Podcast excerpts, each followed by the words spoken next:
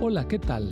Soy el pastor Misael Castañeda y te invito a escuchar la devoción matinal Pablo, reavivado por una pasión, una serie de reflexiones basadas en el libro de los Hechos y las cartas Paulinas para nuestra vida hoy, escritas por el pastor Bruno Razo. Apreciados amigos, en México hoy celebramos un día muy especial, el 10 de mayo Día de las Madres. Que el Señor las bendiga abundantemente y sigan siendo de gran bendición para su familia y para su comunidad. El título de la matutina de hoy es Firmes en el amor y está basada en el texto que se encuentra en 1 de Corintios capítulo 16 versículo 13 y 14. Velad, estad firmes en la fe, portaos varonilmente y esforzaos todas vuestras cosas sean hechas con amor. Corrientes filosóficas, influencia del ambiente, doctrinas distorsionadas y tentaciones seductoras atentaban contra el crecimiento saludable de la iglesia de Corinto. Pablo había aprendido a mantener el equilibrio y quería ayudar a la iglesia a hacer lo mismo. Por eso, tiene cuatro consejos y en todos ha colocado el verbo en modo imperativo para darles más fuerza. Número 1. Velad.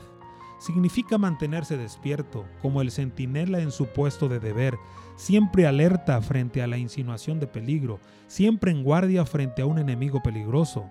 Velad y orad es una orden a menudo repetida en las escrituras.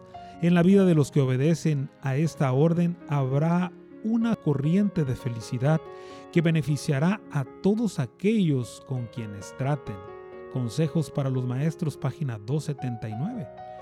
Número 2. Estad firmes en la fe. Significa crecer, madurar en la fe, distinguir entre el bien y el mal, enfrentar falsas doctrinas y falsos maestros, convicción para defender la verdad, aferrados siempre de la palabra.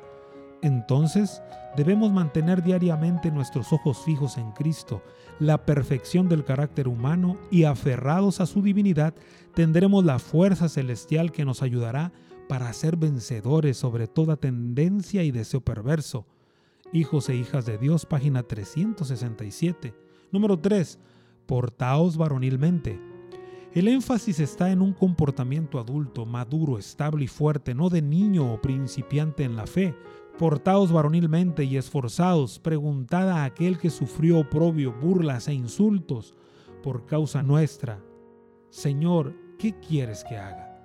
Testimonios para la Iglesia, tomo 5, página 550. Número 4. Esforzaos no se refiere al desarrollo del físico o los músculos, no es un superhombre o un Sansón lo que se requiere, sino personas de valor, de convicciones férreas para mantenerse firmes aún remando contra la corriente. Más allá de esto, es el amor lo que hará posible aceptar estos imperativos, el amor supremo hacia Dios y el amor desinteresado hacia el prójimo, que aniquilan toda contienda, lucha, orgullo y males afines. Martín Lutero expresaba, confiado, que aun cuando no sé por qué caminos Dios va a conducirme, conozco muy bien a mi guía. Es siguiendo a nuestro guía, velando, orando, refugiados en su palabra, que fortalecemos la fe y caminamos firmes en el amor del Señor. Que el Señor te bendiga.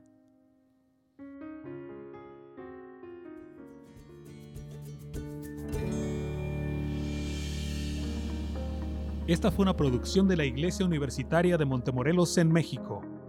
Te saluda el pastor Francisco Soto. Hasta la próxima.